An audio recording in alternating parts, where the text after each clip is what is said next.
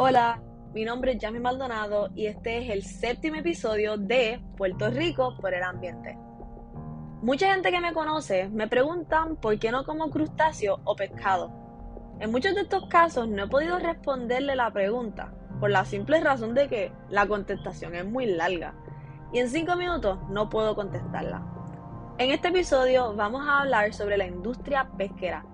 Este tema contiene mucha información, así que tengan paciencia conmigo, pero les prometo que al final de este episodio se van a quedar boquiabiertos con toda la información que les voy a brindar en el día de hoy. Vamos a aclarar una cosa. Primero yo voy a definir los conceptos y los términos y después estos conceptos y términos los voy a unir en una conclusión. Por lo menos yo espero que usted tenga conocimiento de lo que es la industria pesquera. En arroyo y habichuela es básicamente la industria de los peces.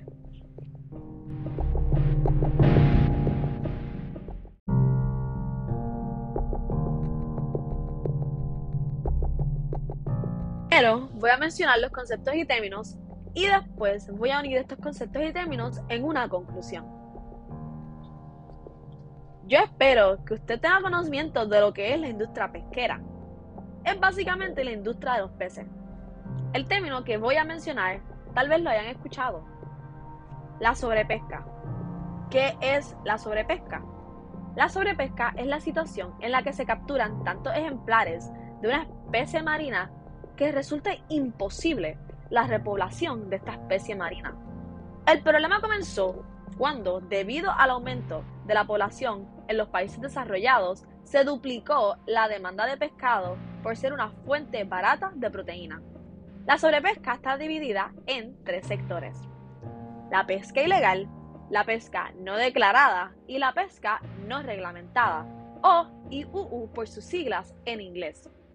Ya que aclaramos tal término, tendrás la pregunta de por qué estamos en esta crisis si nosotros no comemos ni la mitad de los animales marinos. Aquí viene el problema de los descartes y las capturas accidentales. Las capturas accidentales son la porción de la captura que no constituye el objetivo de la pesquería. Supongamos que yo soy un pescador de tuna y un 10% de lo que capturé en el día de hoy fueron otros animales marinos como delfines, tortugas y gaviota. Y ahora viene lo que se llaman los descartes.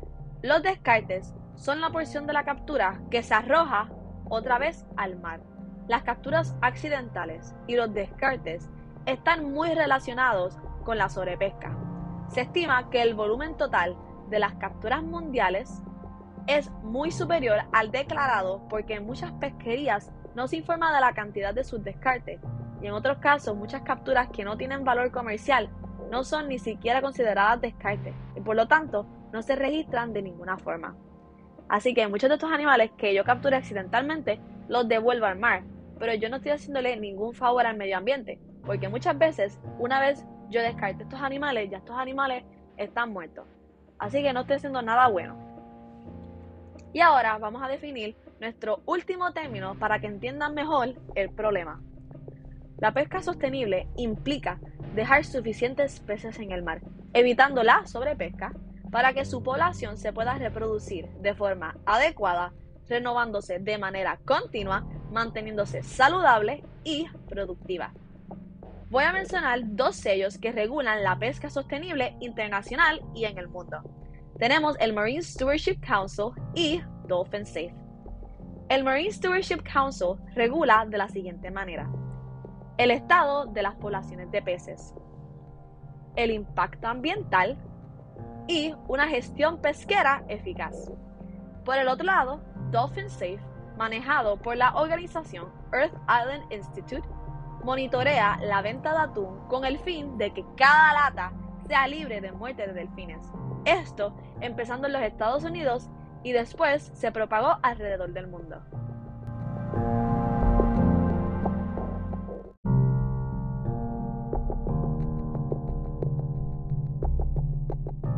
Ahora vamos con la conclusión. Hace un par de meses vi el documental de Seaspiracy en la plataforma de Netflix y hablaba de este mismo tema. Y ahora viene la parte interesante.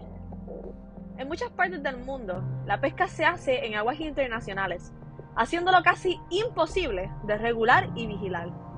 Y ahora, la pregunta de los 64 mil chavitos. ¿Cómo yo sé que este crustáceo que me estoy comiendo viene de una embarcación legal o ilegal? No puedes saberlo. Y para ponerlo un poco más difícil, si me dicen que tal producto es adquirido sustentablemente y que tiene el sello de sustentabilidad tal y tal, me lo comería. Porque, siendo honesta con ustedes, las regulaciones del Marine Stewardship Council, para mi entender, son muy simples y vagas. La pesca sostenible es mucho más difícil de conseguir que ponerle un sello a un producto y darlo por hecho.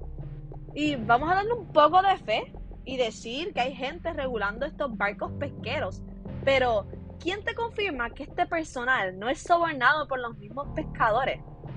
Esto lo que nos dice es que la industria de la pesca es sumamente difícil de regular y vigilar. Y ustedes me dirán, pero Yami, si hay una manera de pesca sostenible y son las granjas de peces o piscifactoría. Ahora esto subió de caliente a hirviendo.